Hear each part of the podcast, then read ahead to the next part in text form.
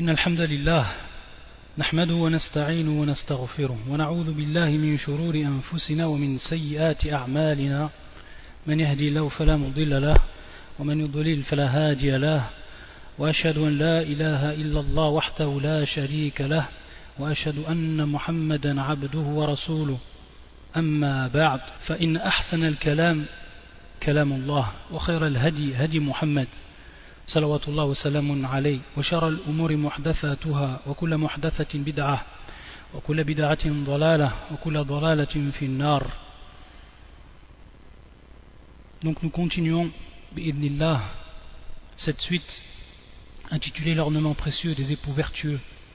Et aujourd'hui on va entamer, entamer un nouveau chapitre qui s'intitule donc Tarbiyatul Awlad, c'est-à-dire l'éducation des enfants. Et lorsqu'on parle d'éducation des enfants, il faut savoir avant tout que les enfants ils ont également des droits.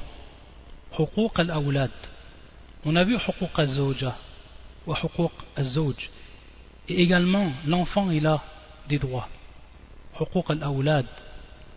Et on va voir donc que ces droits sont liés avec ce chapitre qui est bien entendu à Tarbiyah. Donc, lorsqu'on veut éduquer son enfant, il faut bien entendu savoir avant tout quels sont ses droits à ses enfants.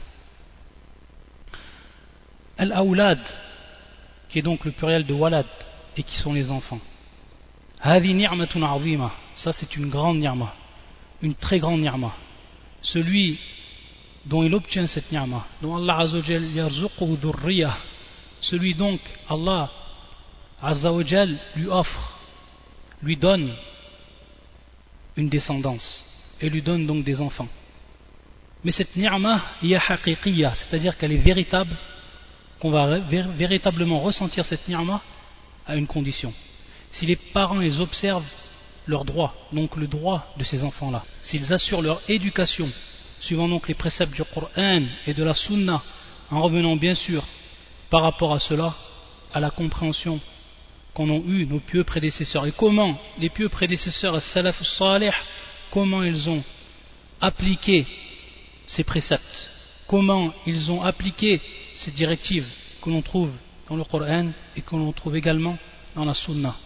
Donc c'est cette éducation qui sera faite comme Allah Azzawajal le veut, comme cela plaît à Allah et le satisfait subhanahu wa ta'ala. Et c'est pour ça qu'Allah subhanahu wa ta'ala dit dans son, dans son Coran, dans son livre, رب هب لي من لدنك ذرية طيبة إنك سميع الدعاء Alors Zacharia prie à son Seigneur et dit Oh mon Seigneur donne-moi donne-moi venant de toi une excellente descendance ذرية طيبة une excellente descendance car tu es celui qui entend bien la prière إنك سميع الدعاء Et également ce verset du Coran وَالَّذِينَ يَقُولُونَ رَبَّنَا هَبْ لَنَا مِنْ أَزْوَاجِنَا وَذُرِّيَّاتِنَا قُرَّةَ أَعْيُنٍ وَجَعَلْنَا لِلْمُتَّقِينَ إِمَامًا وَجَعَلْنَا لِلْمُتَّقِينَ إِمَامًا et qui disent Seigneur donne-nous en nos épouses et nos descendants la joie des yeux قُرَّةَ أَعْيُنٍ et fais de nous un guide pour les pieux il n'y a pas de doute la shak wala raib il n'y a aucun doute que ces enfants-là, ils embellissent les yeux à leur vue. Et les cœurs s'apaisent et s'attendrissent, et les âmes se réjouissent. Ceci, c'est la joie des enfants. Il faut savoir donc que ces droits-là, ces droits-là se divisent en deux catégories. La première catégorie, c'est-à-dire des droits que l'enfant il va avoir par rapport à ses parents avant même sa naissance, avant même donc sa présence, avant même qu'il naisse. Ça c'est la première partie des droits. Et la deuxième partie ou la deuxième catégorie de ces droits-là, lorsqu'il sera donc né. Après donc qu'il sera venu au monde, il y aura donc des droits à ce moment-là. La première catégorie de droits avant qu'ils naissent et la deuxième catégorie de droits après qu'ils naissent. Et c'est pour ça qu'Allah subhanahu wa ta'ala il a fait porter la responsabilité des enfants avant même leur venue au monde. Subhanallah. On va le voir à travers ces huquq. On va voir qu'Allah a cette responsabilité déjà avant que l'enfant naisse, il nous en a fait porter la responsabilité.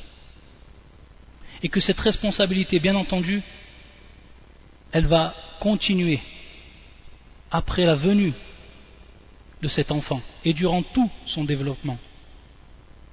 Et parmi donc les responsabilités, les responsabilités et le droit qu'a cet enfant-là, avant même sa présence, avant même qu'il vienne au monde, c'est irtiar zoja.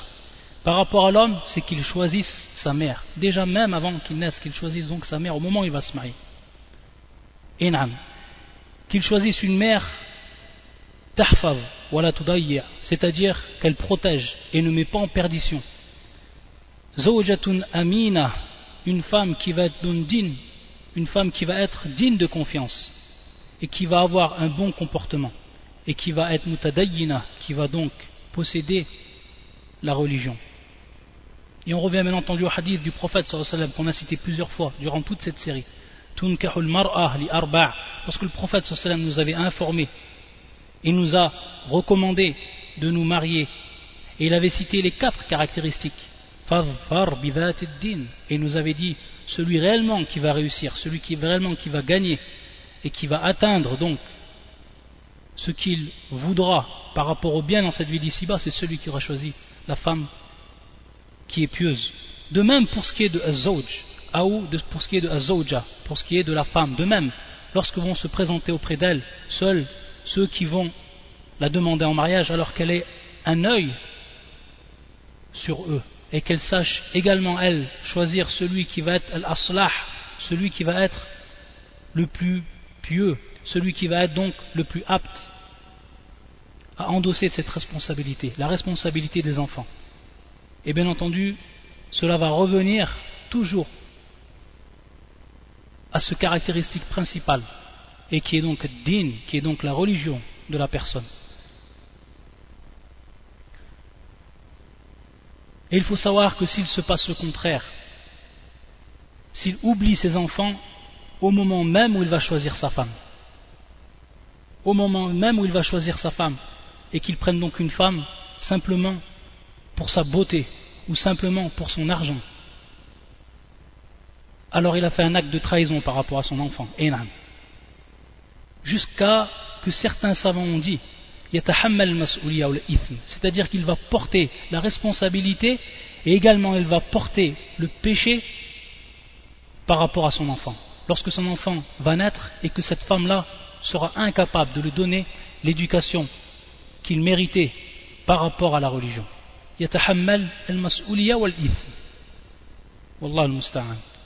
Et de même la femme, de même la femme, si elle choisit son homme sur d'autres bases qui sont des bases ou qui est la base principale de la religion, comme on l'avait déjà détaillé dans les cours précédents, au moment de irtiar, zoj ou de irtiar, zoj du choix de, de l'époux et du choix de l'épouse. Par contre, si les bases elles sont bonnes, et si les bases elles sont saines, alors dans la plupart des cas, donc la descendance sera de même. La descendance sera de même. C'est pour ça qu'Allah Azza wa en tant que descendants les uns des autres. Et Allah est gens et omniscient.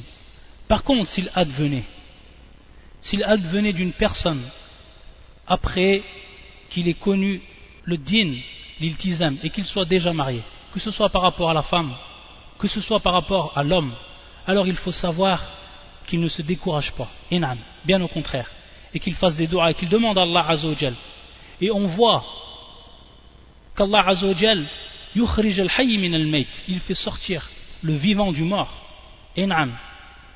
Si on regarde maintenant dans l'histoire, Abu Jahl, le pire des ennemis de l'islam, qu'est-ce qui est sorti de sa descendance? Qu'est-ce qu'Allah a fait sortir de sa descendance?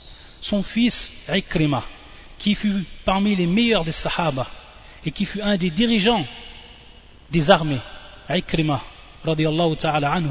Regardez donc cette descendance. Et Allah Azzawajal, il peut, même si la base n'est pas bonne, il peut donc faire sortir et placer cette branche parmi les meilleurs des salihin, parmi les meilleurs des vertueux et des pieux. Et le contraire de même.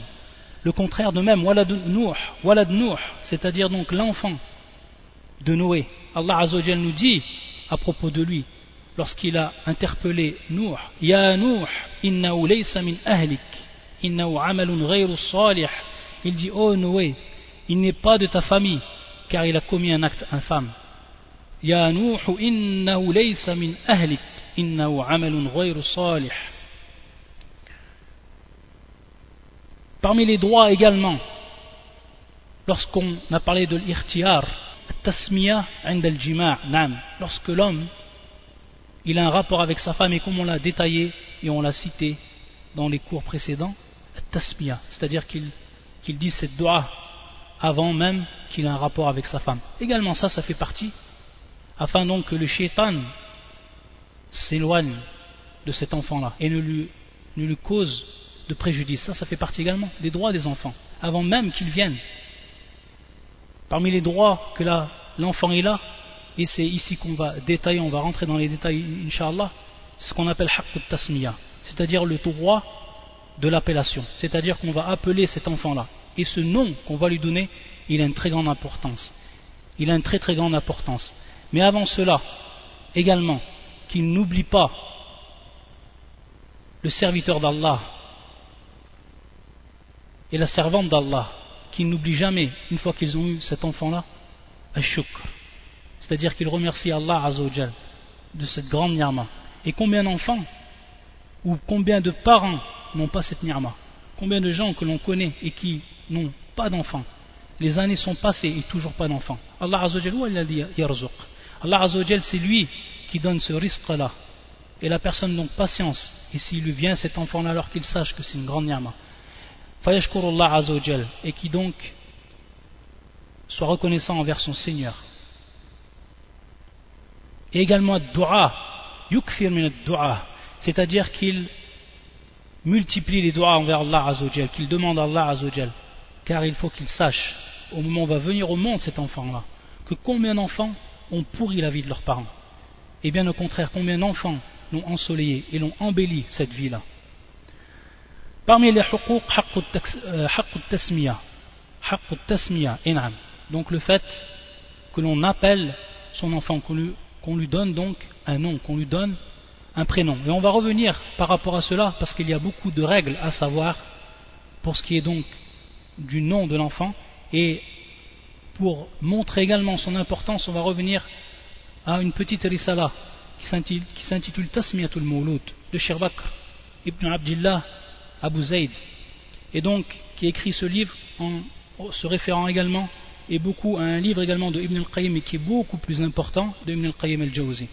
La on va revenir à ce livre pour citer dix bases, dix bases que le shir il nous a énumérées pour connaître et donc pour appliquer cet acte-là, qui est donc le fait de dénommer et de donner un nom à son enfant.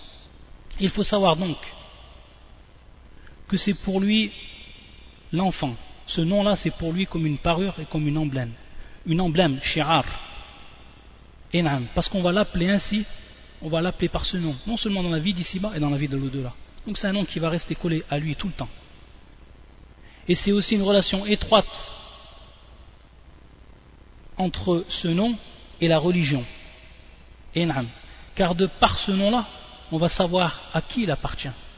Et on va savoir s'il fait partie des gens de l'islam et de ses partisans ou pas. À ce sujet-là, regardez combien de gens qui rentrent en islam, combien de gens qui rentrent en islam et qui vont changer donc leur nom pour prouver et pour marquer ainsi leur nouvelle appartenance. L'appartenance à cette religion, la religion du Tawhid. Din tawhid la religion de tous les prophètes, que ce soit de notre père Adam jusqu'à Muhammad sallallahu alayhi wa. Les bases qui vont être citées dans ce livre, on va donc les rappeler birtisar.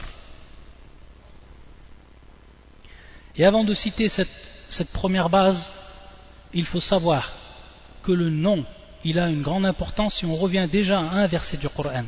Si on se rappelle un des versets du Coran, fi surat Maryam, qui est le verset 7. Wallah Azzawajal يقول يا زكريا إنا نبشرك بغلام اسمه يحيى لم نجعل له من قبل سميا Ô Zakaria, nous t'annonçons la bonne nouvelle d'un fils. Son nom sera Yahya.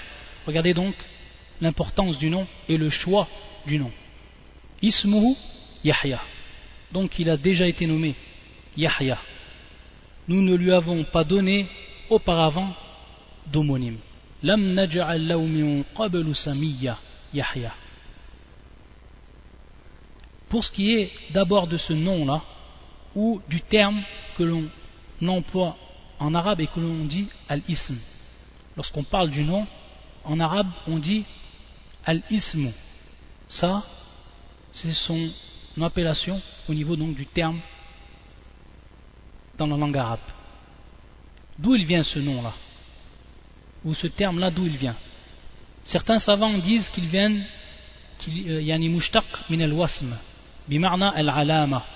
Donc le terme al-ism il vient et il est tiré du terme al-wasm bilwaw al-wasm et qui est donc pour signification qui a pour signification al-alama qui a pour signification le signe. Donc on voit le signe al-alama ça c'est au niveau de la langue. Et d'autres ont dit également as-sumu bimarna donc qui vient et qui est pris du terme as-sumu. As-sumu bilwaw fil akhir et qui bimarna al-ulu donc l'élévation. Et donc on peut comprendre de ces deux termes déjà que non seulement le, le, nom c'est un signe donc un signe qui va être inhérent donc à l'enfant et un signe qui va bien entendu être min alamati samia al-aliya qui va donc être élevé. Et son pluriel le pluriel du terme al-ism dans la langue arabe il a plusieurs pluriels comme asma'un comme également asamin également asami. Ça c'est parmi les pluriels qui sont employés de ce terme là le premier le premier asm la première base c'est tout simplement faire apparaître ahamiyatul ism wa athari ala al-mawlud ala al-mawludi wa walidayhi wa ummatihi donc de faire apparaître l'importance de ce nom là de son influence également sur le nouveau-né, également de son influence à ce nom-là sur ses parents et sur sa communauté. Ça, c'est la première base que le shir va nous, va nous citer. Et c'est pour ça que les savants, ijma' al-ulama, le consensus des savants de l'obligation de l'appellation, enan, qu'on est obligé, bien entendu, d'appeler l'enfant. Ça, c'est une obligation. Wa ijma' al-ulama. Pourquoi? Parce que ce nom-là, pour le nouveau-né, c'est comme le titre que l'on donne à un livre. On va connaître ce nouveau-né par son nom, là, comme on connaît le livre par son nom, et comme on va comprendre de quoi traite le livre de par le titre, qu'on va lui donner. Et que son nom, donc, comme on l'a dit, sera accroché à lui durant toute son existence. Et également de par l'influence que ce nom il a comme il est dit chez beaucoup de gens, et comme nous le cite le shir, musamma minismi nasib. Donc, le nom par lequel a été dénommé l'enfant, lui, il va en posséder une part. Il va en posséder une part. Lahu nasib, il va donc posséder une part de ce nom-là. C'est-à-dire, on va comprendre qu'il va refléter, que son nom va refléter une partie de son caractère, ou que lui, de par son caractère, il va avoir une partie de son nom. Comme par exemple Karim, une personne Karim, qu'on appelle Karim, par exemple une personne qu'on va appeler par généreux. On va voir donc qu'il va prendre une part de cela dans beaucoup de cas. Également celui qu'on appelle Jamil, il va également prendre une part de cela. C'est-à-dire bien sûr que ce soit la, beauté cachée ou la beauté apparente. Également par exemple Sabir, Sabir qui est bien entendu le patient, celui qui patiente, il va posséder également de ces caractéristiques. Donc dans beaucoup de cas on va voir que ils vont prendre ces caractéristiques-là. Également, parmi les noms qu'on a choisis, Razan, qui vient du terme Razina, Razan qui vient du terme Razina, et qui marna Dhatul Waqar c'est-à-dire celle qui va posséder le calme, une femme qui va être posée. C'est pour ça que Hassan ibn Thabit, lorsqu'il était rentré auprès de Aïcha, notre mère, il avait dit ces paroles حسان رزان ما تزن بريبة وتصبح غرثا من لحوم الغوافل نعم Et c'est pour ça que Ibn al-Qayyim, rahmatullah alayh, il n'a rappelé dans un de ses livres, il disait أكثر أكثر السفلة أسماءهم تناسبهم وأكثر الشرفاء والعلياه أسماءهم تناسبهم il disait la plupart donc de ceux qui ont un caractère qui est bas ou plutôt un comportement qui est bas qui font preuve de bassesse Allah al-Musta'an leur nom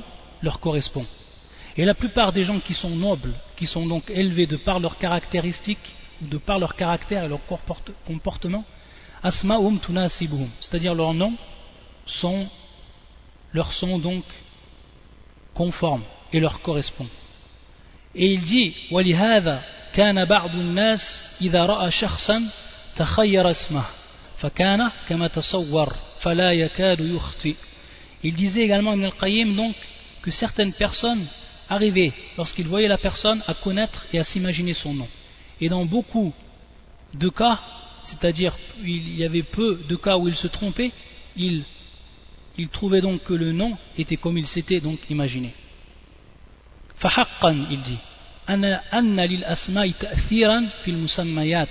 il dit c'est avec vérité que les noms ils ont donc une influence sur, sur donc ceux qui sont dénommés par donc ces noms là al-musammayat par qui donc on appelle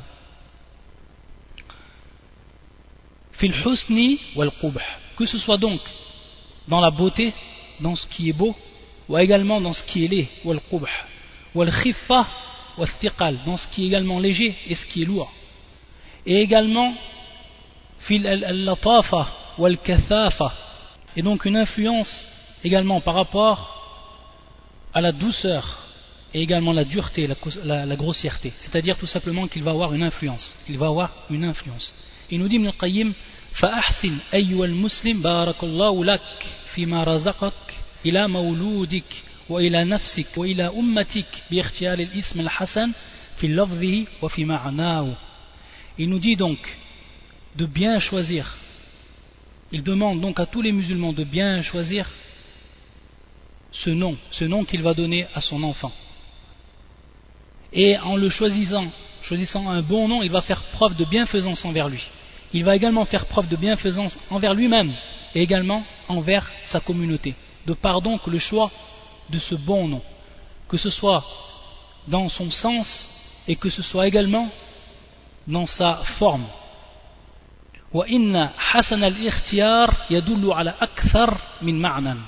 C'est-à-dire qu'il nous dit que le fait de choisir un bon nom pour son enfant, ça prouve plus d'un sens Dans un premier temps, cela prouve son rattachement au père, au père donc musulman, son rattachement à la voix du prophète sallam, à la sunna du prophète sallam. Et également, مدى سلامات تفكيره مدى سلامات تفكيره من أي مؤثرين يسرف عن طريق الرشد والاستقامة والإحسان إلى المولود بالاسم الحسن. Il nous dit également que cela prouve le, salut de sa pensée, de tout ce qui va donc l'influencer et qui va donc le faire dévier de cette voie, de la voie donc de la droiture, al-rushd, wal-istiqama. Et également, ça va nous prouver la bienfaisance qu'il a fait envers son enfant de par le choix de ce bon nom, de ce joli nom. Ça, c'est la parole de Ibn al-Qayyim, pour nous faire donc comprendre dans un premier temps que le nom, il a une influence sur celui par lequel ou, la personne qui va être dénommée par ce nom-là, savoir une influence. Et également, la deuxième chose qu'il va nous prouver ici, c'est son importance, et également que c'est une bienfaisance, non seulement envers l'enfant, mais envers la personne elle-même, c'est-à-dire le père, et également envers sa communauté, comme on va le voir. Et c'est pour ça, et c'est ce qu'il advient, lorsque l'enfant, au bout d'un moment, il grandit, et lorsqu'il arrive à un moment où il pose des questions, au moment où il va poser des questions à son père, et tout simplement il va lui poser la question pourquoi tu as choisi ce nom-là? Et pourquoi tu m'as appelé ainsi? Pourquoi tu m'as nommé ainsi? Et sur quoi s'est basé ton choix? Et quelle est donc la signification de ce nom-là? Il va lui demander un jour à l'autre à son père. Et son père, son âme va être comblée lorsque, c'est-à-dire de fierté, bil'izza et d'honneur, al-karama, lorsqu'il va lui poser cette question s'il a fait un bon choix. Il va donc rempli de joie. Pourquoi? Parce qu'il va lui prouver tout simplement qu'il a choisi ce nom-là avec délicatesse et réflexion, et qu'il l'a fait de la meilleure des manières. Il va donc prouver à son fils combien cette réflexion et combien ce choix a été judicieux. Au contraire, s'il lui a choisi un nom qui est loin des noms, des bons noms, des noms nobles de l'islam, il va tout simplement ici découvrir de son père l'imbécilité et son idiotie, wallah al C'est comme s'il lui avait fait donc habiller un habit étranger à lui et l'avait placé dans un espace dont il ne s'accorde pas avec lui, c'est-à-dire avec cet espace-là. Et dont il n'est même pas en harmonie avec cet espace-là. Comme le fait donc qu'il va lui donner un nom, Ajami, un nom qui n'est même pas un nom musulman, alors qu'il vit dans une société musulmane. Comme on peut le voir, Wallah al de nos jours. Et cela arrive. Et ça prouve également sa déviation de la voie de la droiture. Et on sait que le prophète sallallahu alayhi wa sallam, mawludin illa yulad ala al-fitra, illa yuladu ala al-fitra, fa abawahu yuhawidani al-hadith. Donc, tout enfant est né suivant la fitra. Et c'est une des causes, une des causes donc de l'inhiraf, une des causes de la déviation de l'enfant, c'est ses parents eux-mêmes. Et de par ce hadith. Et donc, dès le départ, de par cette tasmiya, de par le nom qu'on va lui donner. Également la mauvaise influence que ce nom va avoir s'il est mal choisi sur la communauté. Et ça va même faire apparaître la déviation, Wallah al par rapport à ceux qui, se sont, qui ont imité le kuffar, bil kuffar, qui les ont imités jusqu'à même dans leur nom, de ceux qui ont imité al-fusaq, qui ont imité les pervers, et qui les ont imités même par rapport à leur nom. Tu vas voir que certaines personnes, ils appellent son enfant par le nom d'un grand chanteur célèbre, d'un grand fasiq, wallah al-musta'an. Et donc on va voir à ce moment-là que la conquête intellectuelle et culturelle de Ummat al-Kafara, de la communauté des mécréants, va prendre effet sur la communauté, wallah al-musta'an. Et c'est le signe même d'une communauté qui se fait vaincre peu à peu. Donc on voit que le nom même, dès le départ, il a une influence et également au niveau même de la communauté. À la mustawal ummah. Ça, c'est pour ce qui est de la, de la première base. Et donc de prouver cette importance qu'a tasmiya. La deuxième base qu'il va nous citer, al-aslu thani fi waqt tasmiya. C'est que cette tasmiya, donc l'appellation de l'enfant, il a un temps. Il va nous rappeler que dans la sunna du prophète sallallahu alayhi wa elle est venue de trois aspects, ou sous trois aspects. Ala. Le premier, Tasmiyatul Mawlud Yawma Wiladati. Comme on verra donc le hadith du prophète sallam, on reviendra sur le hadith du prophète sallam, lorsque son enfant est né et qu'il l'a appelé par le nom de son père, c'est-à-dire Ibrahim. Également, Tasmiyatu ila thalathati ayyam min wiladati, c'est-à-dire donc son appellation jusqu'au jusqu'au troisième jour, ila thalathati ayyam, jusqu'à trois jours, min wiladati, donc de sa naissance. Et ensuite, la troisième sunna qui est venue, Tasmiyatu Yawm Sabi'i, c'est-à-dire donc son appellation le septième jour. Et comme il nous dit le Shirada Tanawwa, donc c'est tout simplement une divergence qu'il y a ici et qui rentre dans les divergences propres aux branches et qui n'ont aucune incidence. Bien au contraire, c'est tout simplement pour nous prouver, de par ces, ces, sunnas, pour nous prouver qu'il y a par rapport à cette affaire-là, que l'affaire est large qu'on peut faire cela, ou qu'on peut faire cela, ou qu'on peut faire cela. Al-aslu thalith, la troisième base, et qui est la suivante. At-tasmiyatu haqqu ab. C'est-à-dire que l'appellation, c'est un droit qu'a le père. Ce n'est pas un droit qui est donné à la mère, mais c'est un droit qui est donné au père.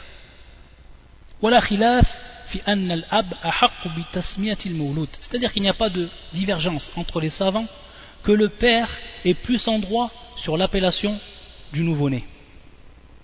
Et que la mère, elle n'a pas le droit. Um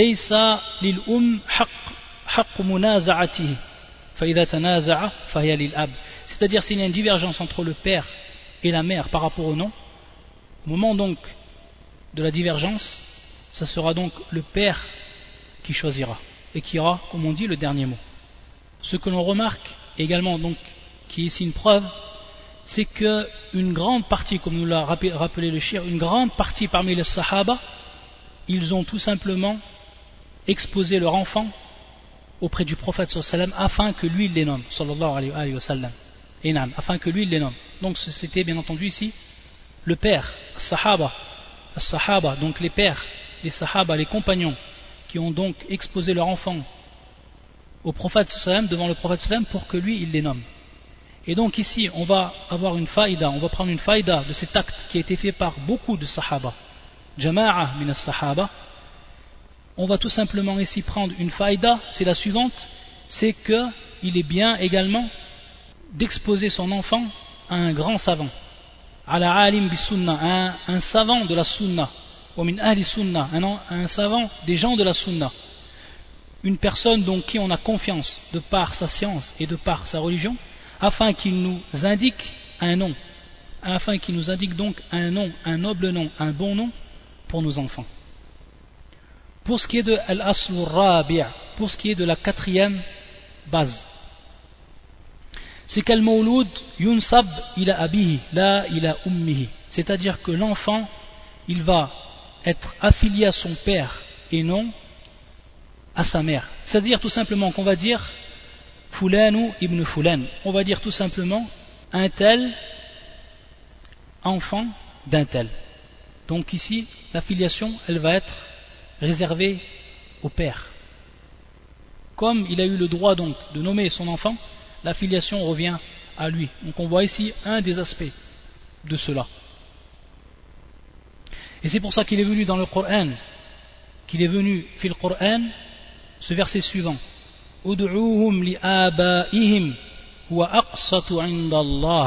Et qui est donc le verset suivant, appelez-les du nom de leur père. C'est plus équitable devant Allah.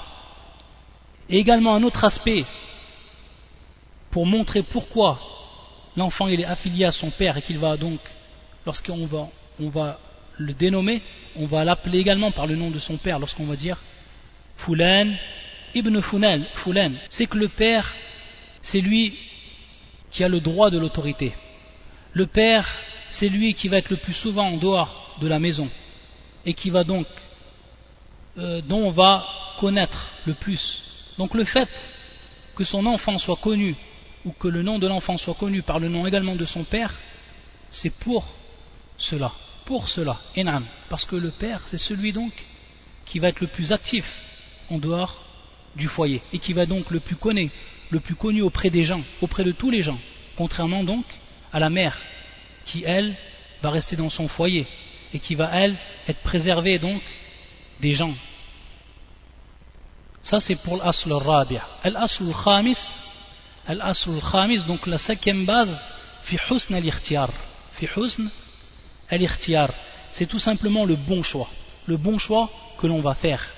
Et ici, lorsqu'on parle de bon choix, c'est en regardant non seulement la législation, donc aux yeux de la législation, et également par rapport à la langue arabe, sachant que la législation et que la religion de façon générale, elle est de par le Coran, de par la sunna du prophète, elle, elle nous est venue dans la langue arabe. Et donc ça, c'est la base. Et donc par rapport au nom que le musulman va choisir, il va donc revenir à ces bases-là. Donc à la législation, à sharia, il va revenir également, donc de manière inhérente, parce qu'elle est inhérente à la religion, donc la langue arabe. Et parmi donc ce cas comme droit l'enfant, c'est qu'il lui choisisse un nom qui va être joli et agréable et qui soit acceptable quand on entend. Et c'est pour ça donc également sharifan qu'il soit noble. Et c'est pour ça que l'on dit walad ala. Donc le droit de l'enfant sur son père ou par rapport à son père ou envers son père an umman lui choisisse donc une femme qui est noble, une femme de qualité. Isman hasanan et qu'il le nomme d'un nom qui est bon, qui est beau, qui est agréable. et qu'il lui fasse hériter d'un bon comportement. Et lorsqu'on sait cela, lorsqu'on connaît donc cette base-là, et qui est donc la suivante de choisir un nom qui est agréable, on va voir donc là, on va passer directement à la sixième base et que le shir a appelé في مراتب الأسماء في مراتب الأسماء استحبابا وجوازا c'est tout simplement le niveau le niveau donc des noms par rapport à leur aspect recommandé ou permis par rapport donc à leur aspect recommandé ou permis qu'est-ce que ça veut dire c'est tout simplement que les noms ils ont des niveaux ils ont des niveaux les, noms. Pour ce qui est recommandé, c'est-à-dire donc des noms qui vont être recommandés, également des noms qui vont donc être permis. Le premier niveau, le premier niveau, istihbab al-ismain, c'est-à-dire donc, il est recommandé, et ça, ça va être le niveau le plus élevé, bien entendu. Ici, ça va être du, niveau le plus élevé au moins élevé. Donc, le niveau le plus élevé, c'est tout simplement, il est recommandé, donc bien sûr, min bab al-istihbab, min bab al-wujub, c'est comme ça qu'on va le comprendre, c'est pour ça que le cher l'avait dit en début, istihbaban wa jawazan. Donc min bab al-istihbab, il est recommandé d'appeler par ces deux noms, et qui sont Abdullah ou Abdurrahman. Abdullah ou Abdurrahman. Wahuma ahabbu al-asma ilallah, comme cela bien entendu est venu du hadith du prophète sallallahu alayhi wa sallam. Tout simplement parce que ces deux noms, ils vont comprendre ils vont donc comprendre le sens de l'adoration et du fait d'être serviteur devant Allah Azzawajal et qui est le, sens véritable qui va apparaître chez l'homme et qui doit apparaître chez l'homme et c'est pour ça que ces deux noms lorsqu'on regarde le Coran ces deux noms ils sont apparus. Ils sont apparus.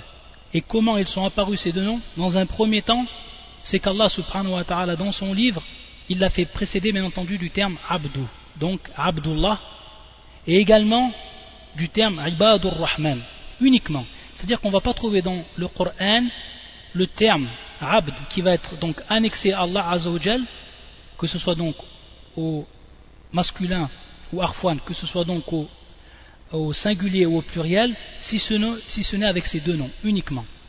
Donc pour prouver également ici, de par le Coran et donc de par ce hadith, leur noble caractère et l'élévation dans leur niveau. Le premier verset c'est le suivant.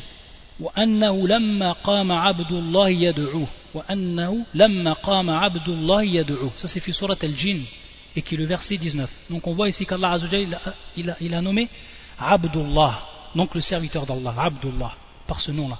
Yad'u. Et le deuxième, c'est fi surat al-Furqan, et qui est le verset 63 où Allah Azzawajal wa ibadur rahman.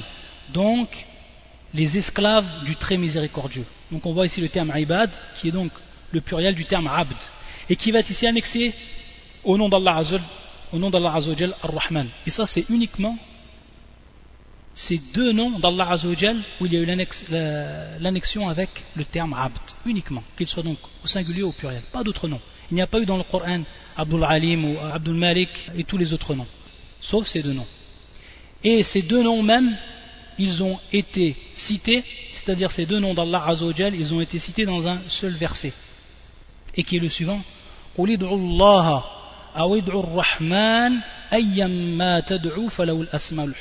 c'est surat al-Isra et c'est le verset 110. Elle dit donc, dit que vous invoquez Allah ou que vous invoquez le très miséricordieux Ar-Rahman, c'est-à-dire par que ce soit par ces deux noms, euh, euh, par le nom Allah ou par le nom Ar-Rahman que vous l'appelez, il aura donc, il a les noms qui sont les noms nobles. Il possède donc Falaoul Asmaul Husna, les noms qui sont nobles. Et c'est pour ça que le prophète sallallahu alayhi wa sallam, il a appelé le fils de son oncle Al-Abbas Abdullah. Il lui a donné comme nom à son fils Al-Abbas, donc le fils de Al-Abbas, Ibn Abbas, il lui a donné le nom donc de Abdullah. Ça c'est le prophète qui lui a donné son nom. Et on va voir que chez les Sahaba, on va voir que chez les compagnons, il y a eu plus de 300 hommes dont leur nom ont été Abdullah. Et on va s'apercevoir également que le premier nouveau-nés parmi al muhajirin dont ceux qui ont fait l'exode, les exilés, après donc leur exil vers Al-Medina, que le premier nom qui était nommé c'était Abdullah, et qui est bien entendu Abdullah ibn Zubair, ta'ala anhuma. Donc ça c'est pour ces deux premiers noms. Ensuite, en deuxième position, il vient tous les noms qui comprennent donc le terme Abd, et bien entendu qui sont annexés au nom d'Allah Azzawajal. Sachant, et on rappelle cette base, que les noms d'Allah Azzawajal, ils ne peuvent être attestés et approuvés que si on a une preuve venant du Coran ou venant de la Sunna. Venant du Coran et, venant de la Sunna.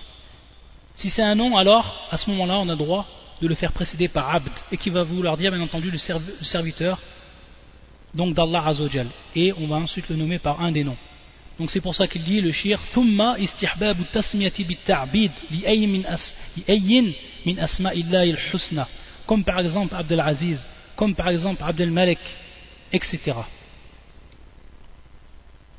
donc ça c'est ensuite c'est dans le deuxième martaba ensuite la troisième ou la troisième position التسمية بأسماء أنبياء الله ورسله بأنهم سادة بني آدم وأخلاقهم عفوا أشرف الأخلاق وأعمالهم أثقل الأعمال فالتسمية بأسمائهم تذكر بهم وبأوصافهم وأحوالهم وقد أجمع العلماء على جواز التسمية بها Et نعم Donc ensuite, c'est tout simplement appeler ces enfants par le nom ou par les noms des prophètes.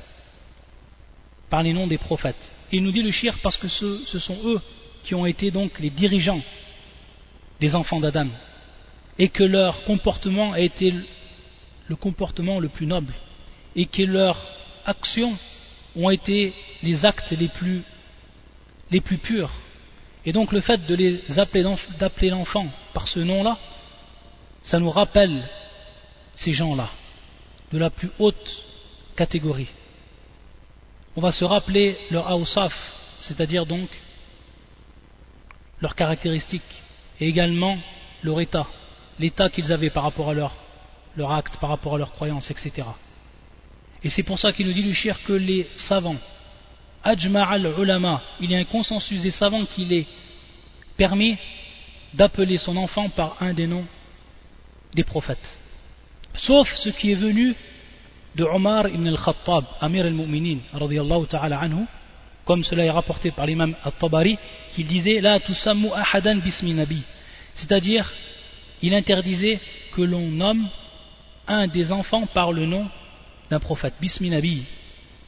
Mais comme, dans un premier temps, pourquoi il a vu cela, Omar ibn al-Khattab, ta'ala anhu, c'est tout simplement afin donc qu'on ne souille pas ce nom-là, de par la personne, car la personne peut être un pervers, il va être nommé par l'un des noms des prophètes. Donc de par cet ijtihad, il a vu qu'on ne devait pas le faire. Mais comme nous l'a rappelé le Hafir ibn Hajar, fil il nous a rappelé, il nous a prouvé que Omar est revenu de cette parole-là. C'est-à-dire qu'ensuite, il a permis cela. Et c'est pour ça que le prophète sallam lui-même, lui-même le prophète sallam, et qui est donc ici une preuve de ce hadith que l'on cite et qui est rapporté par les mêmes musulmans, qui est donc une preuve de nommer ou d'appeler son enfant, ou de le donner donc, de dénommer son enfant, de lui donner son nom, dès le premier jour de sa naissance, au moment de sa naissance. Dans ce hadith qui est rapporté par l'imam muslim, c'est-à-dire qu'il qu'il est né, qu'un enfant est né, un enfant, c'est-à-dire mon enfant, un enfant à moi est né, bismi abi, et je l'ai donc dénommé par le nom de mon père, Ibrahim, donc le prophète Ibrahim, alayhi salam.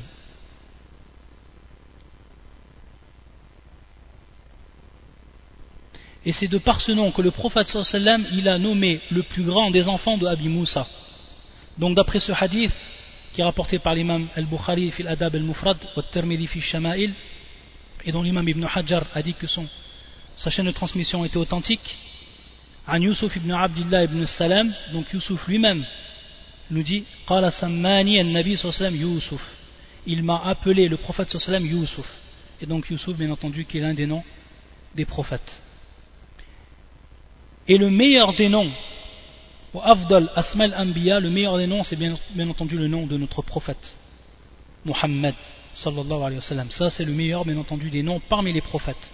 Donc ça, c'est une martaba fil martaba. Donc c'est un niveau par, par rapport à ce niveau-là, à ce troisième niveau.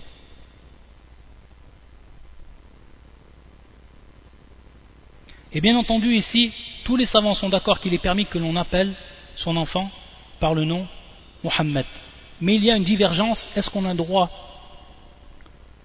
de donc de rassembler son nom et son kunya? Le prophète sallam il avait un nom, c'était Mohammed, il avait également un kunya, taïb, un surnom, et qui était bien entendu Abul Qasim. Abul Qasim. Lorsqu'on parle du kunya, c'est tout simplement lorsqu'on dit Abu, donc le père, le père donc de un tel. Donc le père de un tel, au niveau de langue arabe, c'est considéré comme le kunya. On le traduit par moment par le surnom, mais en réalité, el kunya c'est Abu Fulan. Donc le prophète sallam, son kunya c'était Abul Qasim. Abul Qasim. Donc les savants ont divergé par rapport à cela. Et avant cela, est-ce qu'il est, d'abord permis d'appeler un de ses enfants par cette, cette kunya, Abul Qasim? C'est-à-dire qu'une personne on lui dit Abu Qasim et qu'on l'appelle comme tel. Sachant qu'il est rapporté un hadith, rapporté par l'imam al-Bukhari et Muslim dans leur authentique, hadith de Anas, où le prophète sallallahu alayhi wa sallam était dans le marché, lorsqu'il a entendu un homme qui disait Ya Abul Qasim, Ya Abul Qasim, qui a donc appelé une personne au Abu Qasim, donc par le, kunya du prophète sallallahu alayhi wa sallam. Et à ce moment, le prophète sallallahu sallam, il s'est retourné vers lui. Et, et la personne donc il lui a dit au prophète sallam je ne te désignais pas.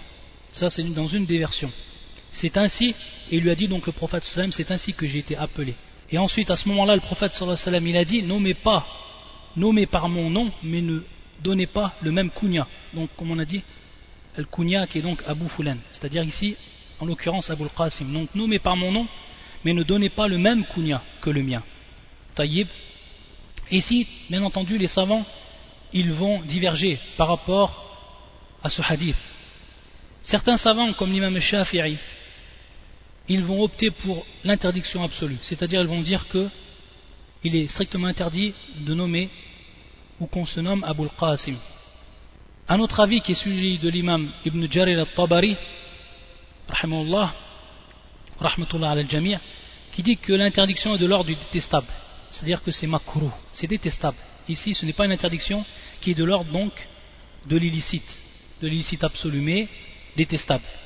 Et le troisième avis, ou un des avis également que l'on rappelle, qui est celui de l'imam Malik, et qui est la majorité également des salafs et des jurisconsultes, des contrées, des savants, comme nous l'a précisé Al-Qadi Iyad,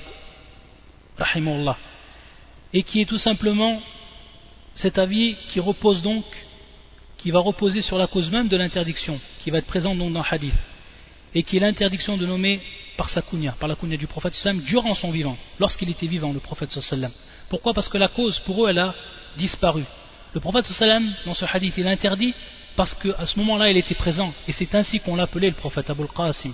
Donc il a interdit par rapport à cela. Pour eux, ça a été la cause. Cette cause-là, bien entendu, elle a disparu. Elle a disparu lorsque le prophète sallam, il est mort. Taïb. Donc à partir de là, les savants, ils vont dire que cela est permis. Cela est permis. Et que cette interdiction, donc ce hukm-là, cette interdiction, a été abrogée. Et c'est pour ça que l'auteur de Al-Muntaqa, qui est donc euh, l'explication de Al-Muwatta, l'imam Malik, il nous rappelle que cette kunya a été donnée à ceux qui avaient le nom même de Muhammad. À ceux qui avaient le nom même de Muhammad. Donc, Muhammad Abul Qasim.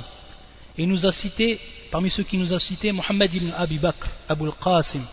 طيب également Mohammed ibn, ibn Ali ibn Abi Talib Abu al-Qasim كذلك كذلك Mohammed ibn Talha ibn Abdullah Abu al-Qasim et d'autres encore et la vie de Ibn al-Qayyim la vie de Ibn al-Qayyim rahmatullah alayh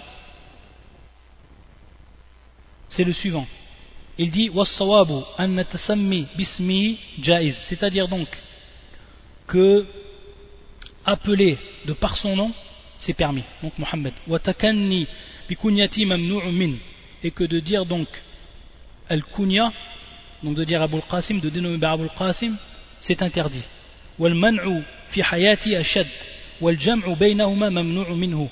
et donc le fait de l'appeler durant sa vie c'était donc ce qui était encore plus dur et encore plus appuyé par rapport à l'interdiction. Par contre, al-jam'u baynahuma minhu. Et également donc, le fait de rassembler Mohammed ou Abul Qasim, c'était donc interdit.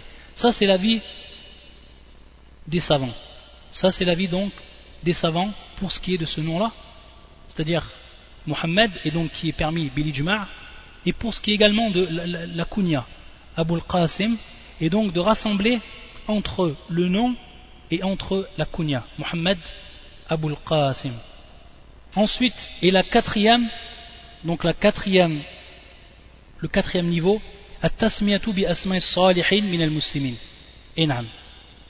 C'est-à-dire, tout simplement, appeler nos enfants par les enfants des pieux, des vertueux parmi les musulmans. Ça, c'est, la quatrième, c'est la, le, le quatrième niveau. فقد ثبت من حديث المغيرة ابن شعبة من حديث المغيرة بن شعبة رضي الله عنه عن النبي صلى الله عليه وسلم أنهم كانوا يسمون بأسماء أنبيائهم والصالحين من قبلهم رواه مسلم ce hadith rapporté par l'imam muslim où le prophète sallam dit ils appelaient donc leurs enfants de par les noms de leurs prophètes et des pieux, des vertueux. Et lorsqu'on parle des vertueux, et pour ce qui est de cette communauté bien entendu, ceux qui sont donc à la tête des vertueux, ce sont les sahaba. Ce sont les sahaba. Et les meilleurs parmi les sahaba, bien entendu Abu Bakr, wa Omar, wa Uthman, wa Ali, et Naam. C'est pour ça que il y a eu certains ou il y a eu un sahabi qui s'appelle Az-Zubair ibn al-Awwam Az-Zubair ibn al-Awwam radiyallahu ta'ala anhu il a eu sept enfants Arfouan il a eu neuf enfants Az-Zubair ibn al-Awwam radiyallahu ta'ala anhu Ad-Sahib al-Jalil il a eu neuf enfants. Il a appelé ses enfants par les noms de certains qui sont morts durant la bataille de Badr, donc les martyrs de la bataille de, Badr, Shuhada Badr, et qui sont? Abdullah, Al-Munzir, Urwa, Hamza, Ja'far, Mus'ab, Ubaïda, Khalid et Omar. Et également on voit parmi les musulmans ceux qui ont appelé leur enfant par les noms des quatre Khulafar Rashidin, donc des quatre khalifes bien guidés, et qui sont bien entendu Abdullah, et donc Abdullah qui est Abu Bakr, et Omar, et Othman, et Ali. Et également qu'ils ont appelé leurs filles par le nom donc de nos mères, les croyantes, de nos mères à nous, les, les, mères des croyants, et qui sont bien entendu les épouses du prophète sallallahu alayhi wa sallam. Et ensuite, et ça c'est la cinquième et la dernière ثم يأتي من الأسماء ما كان وصفا صادقا للإنسان بشروطه وآدابه وإليك بيانها في الأصل بعد c'est-à-dire donc dans la cinquième le cinquième niveau ce sont des noms qui ont donc un sens qui ont donc une caractéristique qui va être donc véridique صادقا للإنسان qui vont être donc véridiques par rapport à la personne on verra plus tard pourquoi il dit et comment on comprend ce, ce, ce terme là donc de par leurs conditions, ils ont donc des conditions, ces noms-là, et également ils ont un adab, c'est-à-dire donc ils ont certains points que l'on doit observer à tout prix. Et c'est ce qu'il va nous développer le shir, fil asl sabir, donc dans le septième, dans la septième base. Une remarque que l'on va faire, et donc on continuera euh, le cours, bi'idnillah, demain, une remarque que l'on va faire, c'est la première.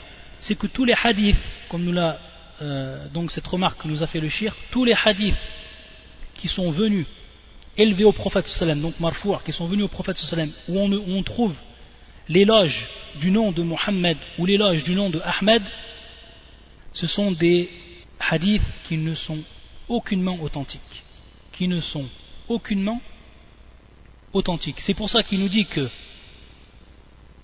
Ibn Bukair al-Baghdadi, qui a écrit un livre, qui est mort en l'an 388, qui a écrit un livre Fada'il min ismi Ahmed wa Muhammad, c'est-à-dire donc les vertus des noms de Ahmed et de Muhammad, et qui a été qui a été euh, imprimé en l'an 1961. Il dit qu'il y a à l'intérieur 26 hadiths, il n'y a pas un seul qui est authentique. 26 hadiths qu'il a cités, il n'y a pas un seul hadith qui est authentique dans cela. Également, une autre remarque que l'on fait, un hadith qui est da'if. Da'afu l'imam al-Albani, kama fi da'if al-Jami'a, hadith numéro 2435. Ou ce hadith, qui est le suivant, Tasammu bi asma al-anbiya, donc, prenez le nom, ou appelez-vous par le nom des prophètes, et ensuite il y a donc, wa asdaquha harith wa hammam. Wa asdaquha, donc il est plus véridique, harith wa hammam. Donc le nom harith wa hammam. Ça, c'est un hadith qui est da'if également et donc on ne peut prendre en compte. والله تعالى أعلم سبحانك اللهم وبحمدك أشهد أن لا إله إلا أنت أستغفرك وأتوب إليك